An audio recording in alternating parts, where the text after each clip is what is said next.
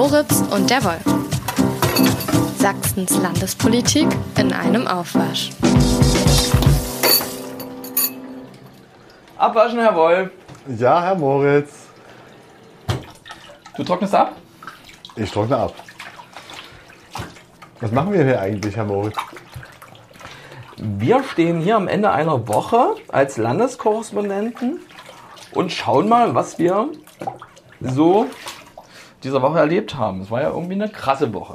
Also quasi alles in einem Aufwasch, so kurz vorm Ende der Woche. So ungefähr. Und vielleicht machen wir das ja jetzt öfter. Ja, es war wirklich eine spannende Woche. Ne? Wir hatten in der Landespolitik Besucher aus Berlin. Bundeswirtschaftsminister Habeck war da. Die Polizei hat neue Leute vereidigt. Die Koalition in Sachsen hat es geschafft, ihren Doppelhaushalt weitgehend äh, zu beenden. Nicht zu beenden, aber sich auf bestimmte Eckpunkte zu einigen.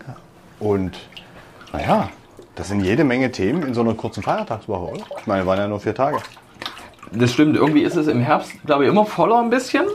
Oh, jetzt hast du aber natürlich durch verschiedene diverse Krisen ähm, und ähm, durch so ein Jahr, in dem der Doppelhaushalt äh, verabschiedet werden muss, natürlich nochmal besonders so eine Aneinanderreihung an wichtigen äh, Terminen, weil du ja immer zu, in einer bestimmten Frist zu Ende ähm, fertig werden willst. Das Besondere an dieser Woche war, glaube ich, natürlich, dass Habeck da war als Vizekanzler. Das hast du in der Regel irgendwie relativ selten hier im ähm, in Dresden. Nicht oft. Er will das ja eigentlich in allen Bundesländern machen. In Sachsen war er, glaube ich, zum ersten Mal im Kabinett. Du warst ja dabei, du hast ihn gesehen. Ja, er hat irgendwie erzählt, dass er letztes Jahr damit angefangen hat, die ganzen Bundesländer zu besuchen und dann kam äh, der russische Angriffskrieg auf die Ukraine und auf einmal hat er keine Zeit mehr gehabt, weil er ganz andere Aufgaben hatte. Ne? Gas organisieren, Speicher füllen und diesen ganzen Kram. Und jetzt hat er es nach Sachsen geschafft. Und das war doch ein ganz interessantes Bild, oder? Du hast das am Bildschirm verfolgt. Du meinst ja, ja, ich habe es am Bildschirm verfolgt, die Pressekonferenz. Ich fand, er sah total fertig aus. Ich finde auch, dass Kretschmer jetzt nicht so perfekt ausgesehen hat. Von dem kennt man das aber schon. Und bei Habeck nimmt man aber im Fernsehen irgendwie anders wahr. Und ich habe den auch schon mal erlebt im, im Landtagswahlkampf, war das glaube ich damals 2009, da hat, äh, 19, da hat er einen ganz anderen Eindruck gemacht. Und jetzt war das echt ein bisschen, da sah schon ein bisschen fertig aus. Ich weiß nicht, ob es aus nächster Nähe, du warst bei der Pressekonferenz da, ob es anders gewirkt hat. Er hat jetzt nicht so Scherze gemacht oder so, oder? Nee, der war ziemlich ernst und der sah auch ziemlich, ich will nicht sagen weiß, eher so gräulich aus, als hätte er lange nicht geschlafen und vor allen Dingen, als hätte er lange nicht die Sonne gesehen. Das war nämlich der Unterschied zum Landtagswahlkampf damals. Da stand er, glaube ich, irgendwo in der Neustadt und die Sonne schien. Er hat vielleicht einen schönen Sommer gehabt. Kein Stress, außer eine Wahl gewinnen zu müssen. Und jetzt äh, hat er plötzlich die Verantwortung, ähm, Energiesicherheit herzustellen. Und das hat man ihm deutlich angesehen. Er war nicht so lustig drauf wie sonst oder so locker, wie man ihn auch aus Talkshows kennt.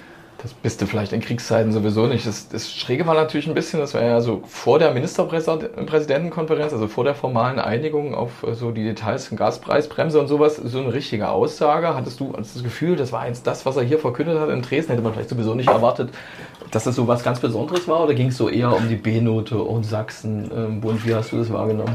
Ich glaube, das war symbolhaft ganz spannend, dass die da nebeneinander saßen. Vor allen Dingen hatte man ja phasenweise zumindest in dieser Pressekonferenz den Eindruck, dass sie da sehr vertraut und freundlich miteinander umgehen. Und die haben ja auch Scherze gemacht. Ne? Ob denn die Arbeit des Bundeswirtschaftsministers wirklich fantastisch ist, wie der Ministerpräsident mal erzählt haben soll. Und da gibt es ja einen Journalisten, hat, der das damals. Das hat er äh, nicht nur, äh, sollte er nicht nur erzählen, das hat er wirklich erzählt im Kabinett. Wir waren nicht dabei, aber wir haben das damals erfahren als freie Presse und haben das auch geschrieben. Und jetzt hat er sich ein bisschen so mokiert und lustig gemacht und offen gelassen, Kretschmer, ob er es wirklich gesagt hat. Man muss diese Arbeit ja nicht fantastisch nennen.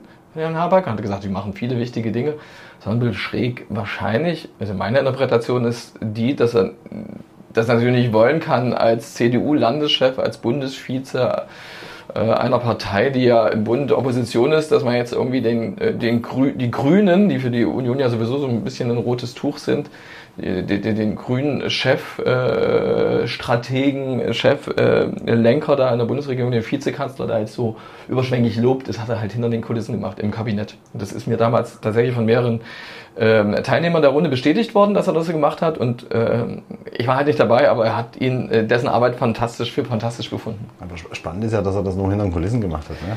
Weil äh, ansonsten ist er ja vor allen Dingen dadurch aufgefallen, der Ministerpräsident Kretschmer, dass er in diesem Sommer oder in den letzten Wochen und Monaten doch eine sehr, sehr kräftige Kritik in Richtung Berlin geäußert hat. Und ich glaube, das Hauptziel waren natürlich die Grünen. Das, das wird total spannend sein. Das hängt, glaube ich, immer von den, äh, von den Terminen jeweils ab. ähm, wo jemand was sagt, bei welchem Publikum, wann er was sagt. Guck mal, er hat sich damals äh, mit Habeck, das war ja am Dienstag, gar nicht so lange her, noch vor der Ministerpräsidentenkonferenz äh, geäußert, da ja auch öffentlich. Da klang das alles so ein bisschen optimistisch, was so kommt und sowas. Wie das jetzt sein wird am ähm, Parteitag, zu dem wir dann noch später kommen von der, von der Union, ähm, äh, wie er sich da über die Ampel äußern wird, äh, glaube ich, nicht mehr so, so lieb und nett und so toll. Wahrscheinlich nicht. Aber schön, schön war aber, trotz aller Freundlichkeit, die man miteinander hatte, gab es schon auch so den einen oder anderen Dissens, der spürbar war. Ne? Einmal bei der Atomkraft, das Offensichtliche, ne? wo man sich gegenseitig da Vorwürfe macht. Die einen sagen, das ist gar nicht bedeutend genug für die Stromproduktion in Deutschland, zum Beispiel Herr Habeck.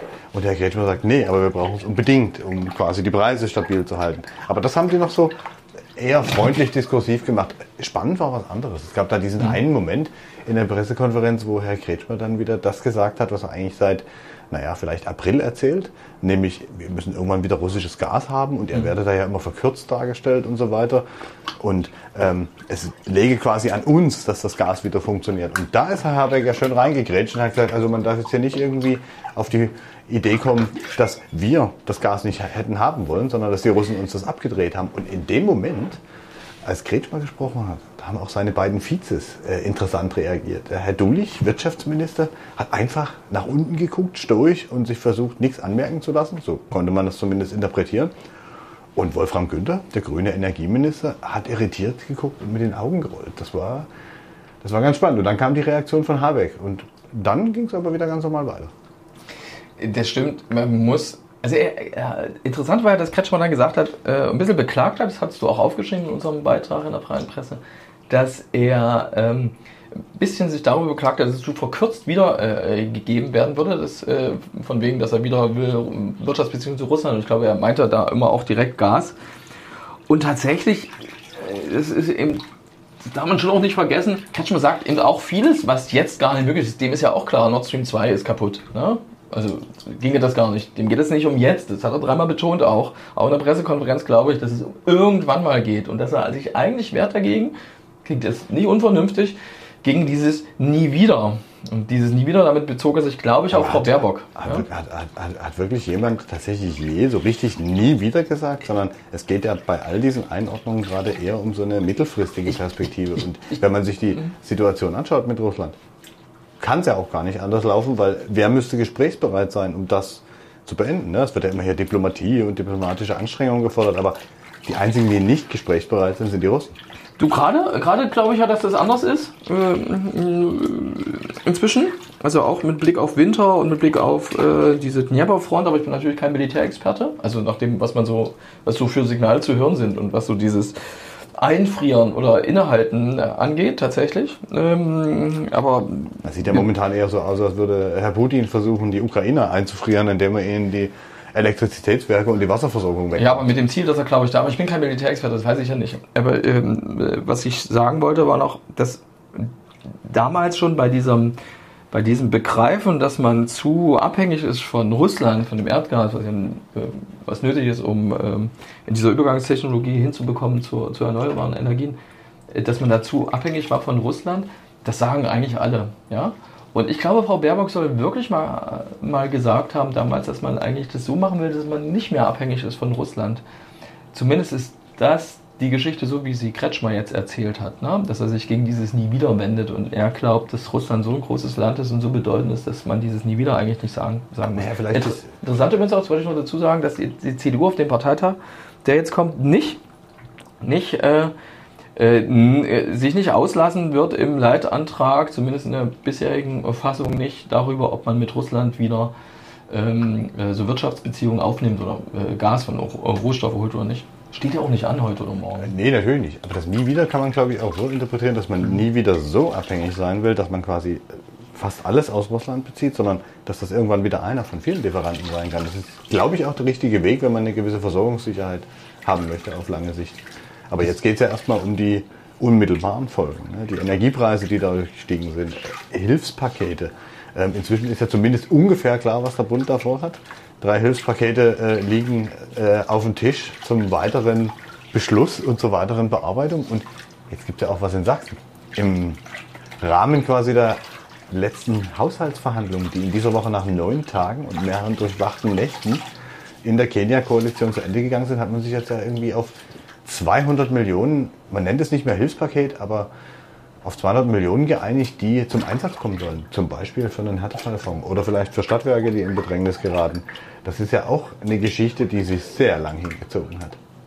Das stimmt, die haben sich natürlich auch um, um den Haushalt äh, geeinigt, ähm, also um so die, die Koalitionsspitzen, um den nächsten Doppelhaushalt, wo es eben nicht nur um diese Entlastungspakete geht. Ich, äh, bei, bei Größenordnungen von mehr, mehrstelligen Millionenbeträgen fehlt mir so ein bisschen das menschliche Verständnis. Also so, solche Beiträge habe ich nicht auf meinem Konto. Ähm, trotzdem wirken diese 200 Millionen natürlich irgendwie in Anbetracht der Forderungen, die vorher viel höher waren. Mal. Äh, Grün und äh, SPD hat noch viel höhere Summen genannt die das Land beisteuern müsste, um diese Ent, äh, die Entlastung des Bundes auch zu kurz zu finanzieren, so habe ich das verstanden, das, oder extra zu machen. Ne? Dann, das wären ja dann jetzt streng genommen 2,2 Milliarden und dann hat man ja nochmal 200 Millionen Euro, die man auch irgendwie im Rahmen dieser Krisenbewältigung investieren möchte im Bildungsbereich und äh, Gesundheitswesen. Ähm, da reden wir dann über inzwischen 2,4 Milliarden, weil 2 Milliarden soll ja Sachsen alleine zur Kofinanzierung beitragen der Bundesentlastungspakete. Ja, Spannend daran ist eher, dass es erst jetzt gekommen ist. Ich meine, es gibt ja unterschiedliche Zuständigkeiten zwischen mhm. Bund und Land und Bildung ist zum Beispiel ein Thema, da hat der Bund eigentlich nicht viel äh, zu sagen und das hätte Sachsen eigentlich schon längst erledigen können. Aber da gab es jetzt einen größeren Partner in der Kenia-Koalition, der die letzten Wochen und Monate eher damit zugebracht hat, immer auf Berlin zu zeigen und zu sagen, naja, jetzt warten wir mal, was die machen. Mhm. Und dann gucken wir, ob wir selber noch was machen müssen, wenn man es jetzt so ausdrücken möchte. Und das ist eigentlich nicht ganz richtig gewesen, weil das hätte man schon vorher machen können. Bei der Entlastung meinst du? Ja. Also für die, für die Energiepreise? Ja, weil du jetzt Bildung gesagt hattest, da bin ich ein bisschen durcheinander gekommen. Also, ähm, das kann schon sein. Es klingt erstmal, hängt natürlich auch mal, darfst du mal nicht vergessen, glaube ich, so als Beobachter, dass du so eine Konstellation hast, dass in Sachsen, Sachsen hast du halt eine Regierung, drei Parteien und im Bund und die führende Partei in Sachsen, die Union, also die regiert seit mehr als 30 Jahren und die doppelt so stark ist wie beide Partner zusammen, immer noch ist so, ähm, im, nach Landtagssitzen, die regiert halt im Bund nicht mehr mit und die gibt im Bund nicht mehr den Ton. Äh, ist Ton da die Opposition, ne?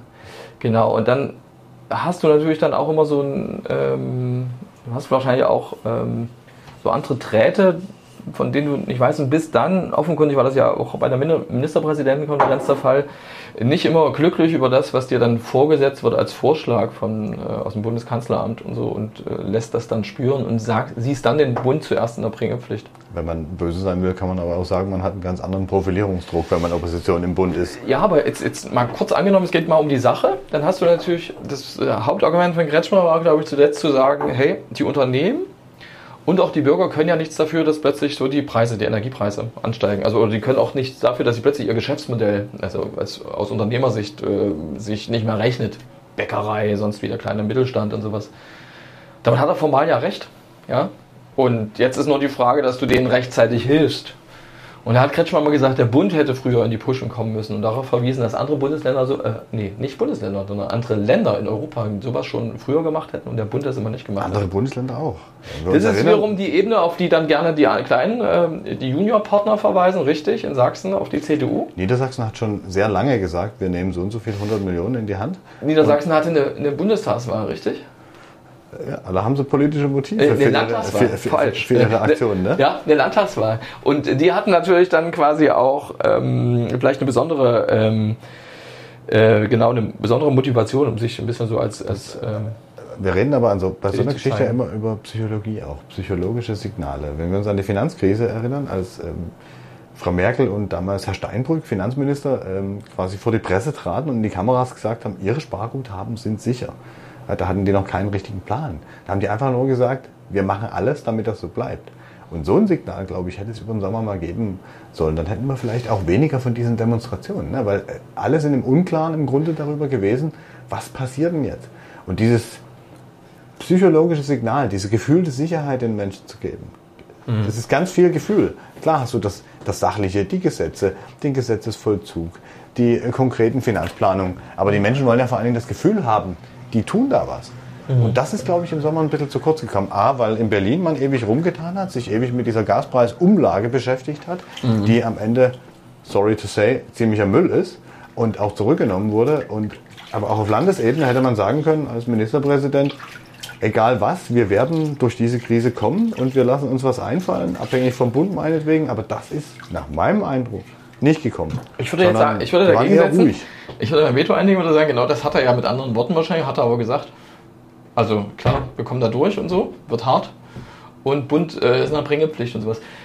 Machen ja alle Bundesländer, die sitzen ja letzten Endes alle in einem, ähm, in einem Boot. Aber, aber Landtagswahlen hin oder her oder politische Motive hin und her, Sachen, die du nur auf der Landesebene hast, die nun mal einen Föderalismus geschuldet äh, auch auf der Landesebene entschieden werden die hätte man im Sommer schon machen können. Und was meinst du damit? Damit meine ich zum Beispiel, wie, wie kommen Kitas und Schulen energietechnisch über den Winter? Wie mhm. unterstützt man die? Die Preise steigen ringsrum. Mhm. Denken wir mal ans Schulessen, ans Kita-Essen, an Elternbeiträge, die aufgrund von irgendwelchen Sachen steigen können. Und das ist eine ureigene Landessache. Also da hätte man von sich aus schon mal sagen können, an der Stelle werden wir Lösungen finden. Mhm. Gebt uns ein bisschen Zeit, welche zu finden. Aber so konkret ist es dann nicht geworden, sondern Berlin muss mal und dann mhm. gucken wir irgendwann mal. Und jetzt haben wir November.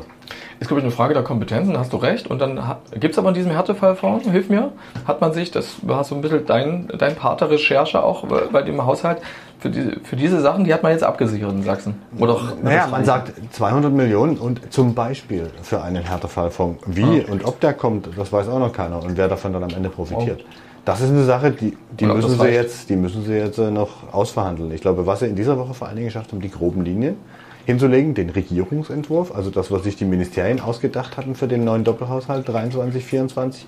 Das haben jetzt die Fraktionen und die Fraktionsspitzen mit weiteren Änderungen noch versehen und Wünschen. Mhm. Das ist ja klar, das ist ein Ding und dann schreit jeder, oh nee, also davon habe ich zu wenig, davon habe ich zu viel.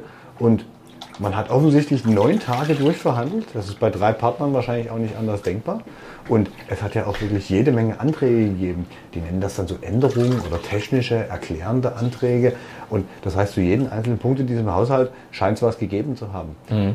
750 Anträge. Das soll ein neuer Rekord in Sachsen sein. Und es gibt eine Partei, die jetzt nicht die größte ist, die mehr als die Hälfte davon gestellt hat.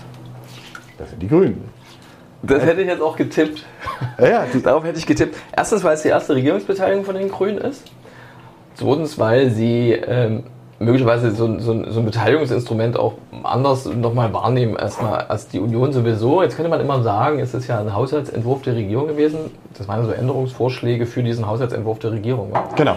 Ähm, in Sachsen. Das parlamentarische äh, Verfahren dazu hat ja noch gar nicht begonnen, wo da vielleicht die Opposition auch noch ein paar Anträge macht. Aber Sie sind ja alle guten Mutes, dass Sie bis zum Jahresende abschließen wollen. Müssen sie auch, damit ab 23 das dann auch funktioniert. Ja, theoretisch kannst du auch nochmal, der Rechnungshof zum Beispiel hat jetzt vorgeschlagen, man lieber ein, aus, äh, ein bisschen ähm, wohl sortiertes Verfahren und dann lieber reingehen in 2023. Das hast du schon öfter auch in Sachsen dann gehabt, äh, wenn du Landtagswahlen gehabt hast oder so. Ne? Dann, und das immer ähm, durch die Doppelhaushalte manchmal so war, dass es noch kein Doppelhaushalt vorlag, gab es das schon, dass es auch erst im Frühjahr des äh, ersten Haushaltsjahres der Haushalt verabschiedet worden ist. Das wäre jetzt also kein, das, das würde schon formal gehen. Das ist aber mit vielen Unwägbarkeiten und auch gerade für Vereine mit, mit, ja. mit schlechten Sachen, mit, also ich, du musst, äh, du kannst die Leute erstmal nicht bezahlen und sowas äh, verbunden. Insofern ist das schon wichtig, dass es eigentlich zum Jahresende kommt. Das ist klar. Tatsächlich ist diese, diese Einigung der Regierungsfraktionen, Parlamentarismus hin oder her, die entscheidende Voraussetzung. Ja. Ja? Also die, die müssen das jetzt in Änderungsanträge gießen, werden das auch machen im Landtag. Es würde mich wundern, wenn Änderungsanträge der Opposition angenommen werden und äh, oder wenn Änderungsanträge der Regierungsfraktion abgelehnt werden. Das wäre, ähm, das gibt es eigentlich nicht, also aber auch in anderen Bundesländern äh, nicht. Das ist jetzt nicht nur so ein Sachsen-Novum. Ähm, äh, und dann kriegst du das eigentlich, guck mal, was haben wir? Wir haben jetzt so hm, Anfang November, kriegst du das eigentlich, glaube ich, ganz gut hin. Also, da gibt es noch Anhörungen und sowas, aber trotzdem ist es zu schaffen. Ja, vor Weihnachten wurden sie es noch beschließen. Mhm. Dürfen wir gespannt sein. Und es gibt ja zwei essentielle Bereiche, in denen viele viel gefordert haben und äh, am Ende ja. sich doch eigentlich fast nichts verändert hat gegenüber dem Regierungsentwurf. Das ist Bildung, ja, und Polizei. Mehr Polizisten. Und in beiden Feldern ist man nicht so richtig zu Potte gekommen. Da hat der Finanzminister einfach die Hand drauf. Ne? Ja, und aber auch nicht alleine war. Also da ist dann schon auch äh, entscheidend, dass du als wahrscheinlich vor allem als CDU da bestimmte Sachen, äh, bestimmte Pflöcke, die in den letzten Jahren eingeschlagen waren, nicht, nicht, nicht verändern willst ähm, und auch nicht die Sagen auch nicht verändern kannst, weil Sachsen nicht über die eigenen Verhältnisse leben darf. Also zumindest hat man jetzt bei diesen Nachverhandlungen keine, keine äh, formal keinen Stellen, äh, keine zusätzlichen Stellen erstreiten können. Weder für Polizei, Nachwuchs noch für Lehrerstellen, richtig? Ja, außer bei den Lehrern gibt es nur eine Geschichte, wo mehr drin ist. Äh, ja. Ähm, man, man, es gibt offensichtlich ein Instrument, wo man neben dem Stellenplan der Planstellen mhm. zusätzlich Lehrer in Vollzeit anstellen kann die dann nicht verbeamtet werden, sondern angestellt werden. Und äh, das waren bisher 700 ungefähr pro Jahr und jetzt sollen es 1060 werden. Nur, die haben eh das Problem, dass sie wahrscheinlich nicht so viele Leute bekommen, wie sie gern hätten. Am Schuljahresanfang fehlten von den zu besetzenden Stellen immer noch 500 Lehrer in Sachsen. Und dazu gehört auch noch dazu sagen, ob diese Stellen, die dann, äh, die man besetzen wollte, ob das überhaupt dem, dem eigentlichen ähm, äh, dem, dem entspricht, was man braucht und sowas. Ne? Das ist bei Polizei äh, ja auch nicht anders, was? Hast du diese Woche auch geschrieben? Naja, bei Polizei ist halt die Entwicklung äh, spannend dahingehend, dass die CDU im Frühjahr noch gesagt hat, wir werden in jedem Fall den Einstellungskorridor, so nennt man das, von 600 Auszubildenden und Polizeistudenten pro Jahr fortschreiben. Jetzt in aktuellen Haushaltsverhandlungen war davon nichts mehr zu spüren. Es gab auch keinen Änderungsantrag, interessanterweise, der eigenen Partei für den CDU-Innenminister, um das durchzusetzen. Stattdessen bleibt der Regierungsentwurf bestehen, wo man halt dieses, äh, im kommenden Jahr nur 500 neue Auszubildende und Studenten für die Kommissarslaufbahn nimmt und im Jahr darauf nur 450. Und richtig witzig ist aber, am Landesparteitag am Samstag hat die CDU doch wieder einen Antrag drinstehen, wo man darauf dringen möchte, dass dieser Einstellungskorridor beibehalten wird von 600. Also da fragst du dich auch, was ist denn da los? Ist, ist ein schräges Timing. Das ist echt schräg, weil ja, wie gesagt, die Koalitionsspitzen sich schon geeinigt haben jetzt und ihren Fraktionen im Landtag das eigentlich schon so durchgewunken haben, nach dem, was wir wissen. Äh, ja, spannend, da musst du darauf achten, du bist ja in Schkeuditz dabei bei der CDU, ob die, wie sich der Parteitag verhält. Vielleicht geht es ganz schnell. Ja, aber ist doch geil, oder? Man, man fordert es man vorher, mhm. dann macht man nichts bei den Sachen, wo es konkret wird, beim Haushalt. Mhm. Passiert nichts. Da kommt, da kommt auch kein Mucks aus der CDU Na, zu sagen, sagen, okay, lieber in, Innenminister, kriegst du. Und jetzt aber, wenn der Haushalt quasi durchverhandelt ist, mhm. zumindest innerkoalitionär, dann kommen sie wieder damit um die Ecke, dass sie das doch am liebsten doch hätten. Aber weißt du, was das Schräge ist? Weil du ja auch vorher gesagt hast, ähm, Polizei und auch bei Lehrern ist das äh, das Problem eigentlich. Wenn du sowieso weißt, du kriegst gar nicht die Stellen alle besetzt, die du, die du im Haushalt, ja?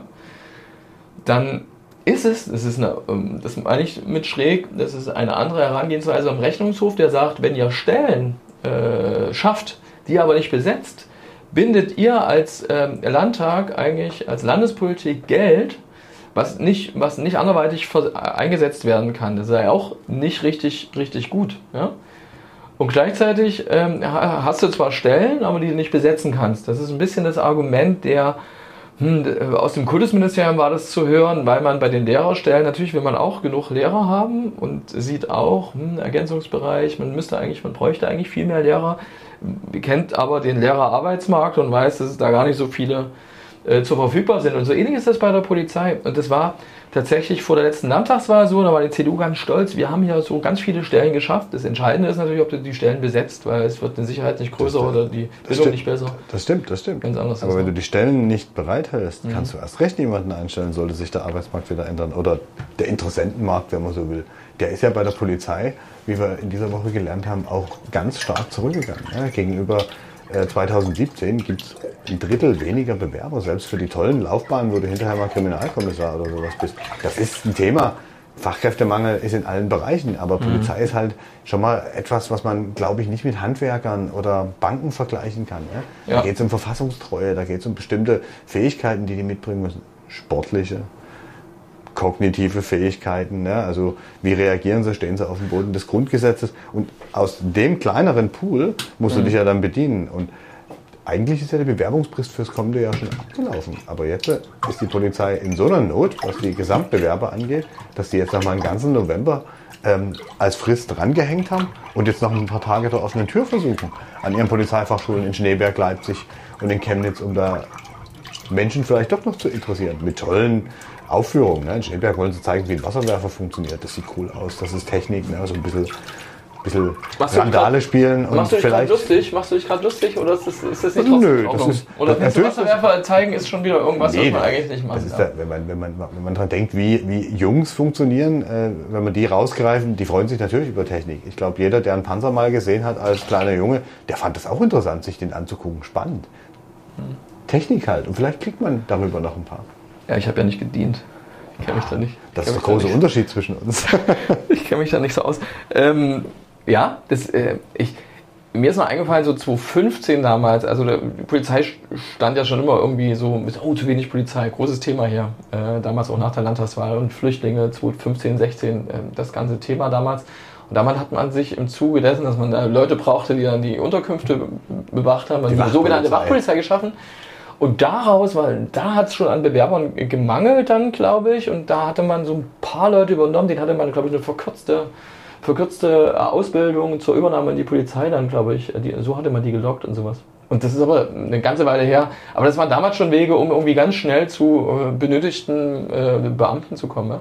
Klar, aber wie, wie, jeder Arbeitgeber, aber wie gesagt, unter anderen Voraussetzungen, die so man mitbringen muss, muss die Polizei sich eigentlich noch viel mehr reinhängen, um quasi attraktiv zu sein. Und momentan läuft das so, die Leute bewerben sich bis zum, was weiß ich, Ende Oktober eines Jahres fürs nächste und dann hören die unter Umständen sieben bis zwölf Monate lang nichts von dem potenziellen Arbeitgeber. Und die sind ja nicht doof, die bewerben sich ja auch alle gleichzeitig woanders, vielleicht sogar bei einer anderen Landespolizei, wo sie vielleicht genauso gut Geld verdienen und genauso eine coole Perspektive kriegen und sagen dann dort zu und dann sind die Bewerber, die du am Anfang hattest, selbst die, die zusagen sind, ist vielleicht dann schon die Hälfte wieder weg. So, so, ein bisschen kommt mir das so ein bisschen vertraut vor aus dem, wie man früher, was man früher gesagt hat zum Umgang mit den Leuten, die sich für Lehramt, also so als Lehrer hier in Sachsen beworben haben. Genauso dieses lange nicht hören und diese, dieser Umgang mit Bewerbern, von, von dem man ja wissen muss, so als öffentliche Verwaltung, sind ja nicht nur Polizei und Lehrer, aber ja vor allem so sehr ähm, ähm, sehr wichtig auch, ähm, dass man um die ja kämpfen muss. Ne? Ja, vielleicht, vielleicht wirken dann noch so ein bisschen die 90er und frühen 2000er nach, wo, wo man quasi als Bewerber das Gefühl haben musste, glaube ich, äh, man mhm. muss dankbar sein, dass man da anfangen kann. Ich meine, in den 90ern, muss man sich mal klar machen, hat die Polizei für den Streifendienst Abiturienten eingestellt, weil die eine derart große Auswahl hatten, dass sie sich wirklich die Creme de la Creme aller fertigen Schüler damals äh, raussuchen konnten. Und dann saßen halt auf dem Streifenwagen Leute, die Abi hatten, obwohl die schon die Zugangsvoraussetzungen für eine mhm. Kommissarslaufbahn oder noch höhere Weihen hätten. Also das ist schon, das ist schon ganz spannend. Und da wird man sehen, wie sich die äh, Polizei aufstellt. Es soll ja Bemühungen geben, nicht nur eine tolle Kampagne, die mhm. haben sie ja mit verdächtig gute Jobs und der Webseite, die es dazu gibt und ihren Social Media äh, Aktivitäten. Aber das dahinter, diese, diese Behördenprozesse, da müssen sie ran. Sonst wird das Problem noch dramatischer mit den Bewerbern. Mhm. Verdächtig gut ist auch das, wie du so hier abtrocknest. Ja, und du ähm, hier nochmal unsere French Press ab, abwaschen, unsere neue, ja. die wir uns zugelegt haben, damit wir nicht mehr so viel Kaffeepulver zwischen Zähnen haben. Das machen wir noch. Ich bin ja am ähm, Samstag ähm, nicht in Schkeuditz, sondern ich bin in Löbau in Ostsachsen bei der Linken, deren neuer Parteichef, sag mal noch neu, das war glaube ich im Mai, Martin Schirdewan da spricht. Oh, also der neue Bundesparteichef. Der neue Bundesvorsitzende. Ja, ja, und äh, das glaube ich kann interessant werden. Ich glaube grundsätzlich, äh, dass mein Parteitag, also der linke Parteitag länger dauert als der CDU-Parteitag, weil die Linken länger diskutieren, traditionell, als die, als die Union, ist eine These. Wissen wir jetzt noch nicht, ja. Ähm, aber ich glaube auch nicht, dass es so große ähm, personalmäßig stehen ja keine Entscheidungen an, weder bei dir noch bei noch äh, bei, bei, der Linken? Ja, bei der CDU glaube ich, vor allen Dingen diskutiert und Anträge quasi verabschiedet. Tata, Polizeiantrag und fordert wieder mehr. Und es wird kein Landesvorsitzender gewählt? Ministerpräsident Kretschmer bleibt Landesvorsitzender. Und Marco Wanderwitz ist nicht da? Oh ja, das ist äh, noch so ein Punkt. Der äh, klemmt sich das, glaube ich. Also der hat es geschafft, dass sie ihn gar nicht mehr mögen in der Sachsen-Union. Das ist aber ist ja historisch jetzt schon ein Jahr her, dass er im Vorfeld der Bundestagswahl damals gesagt hat, dass ein Teil der Ostdeutschen doch noch sehr stark diktatursozialisiert ist und dass vielen sauer aufgestoßen ist, weil das nun nicht gerade als Hilfe im Wahlkampf in Sachsen wahrgenommen wurde. Du, du könntest mal spannend sind, dann diese beiden sind zwei ro große rosa Elefanten, die im Raum stehen. Bei dir Wanderwitz, bei mir äh, Wagenknecht. Man könnte so eine Wette abschließen, weiß ich aber auch nicht, wer, äh, ob, mehr, ob die Linke mehr über Wagenknecht redet oder den Namen erwähnt am Samstag in Löber als die CDU Äh, Stolz, wir sollten das zählen. Wir werden wahrscheinlich auch nicht jede Wortmeldung achten, weil man ja. Wie, wie oft der Name fällt, das können ja, wir nicht machen. Das können wir ruhig machen. Ich glaube aber bei der CDU wird das keine große Rolle spielen. Ja, ich muss mal darauf achten, wenn ich mittendrin mal mit Martin Schirdewan sprechen sollte, dass ich dann mit dem rechten Ohr noch hinhöre. Achtung, Wagenknecht und so. ja? Das, das, sollten wir wirklich machen. Äh, wir haben noch genug zu tun an diesem, ähm, an diesem Wochenende. Diese Woche ist eigentlich noch nicht vorbei, aber jetzt der Abwasch ist eigentlich durch. Ja, da würde ich mal sagen, bis zum nächsten Abwasch. Sage ich auch. Bis zum nächsten Abwasch.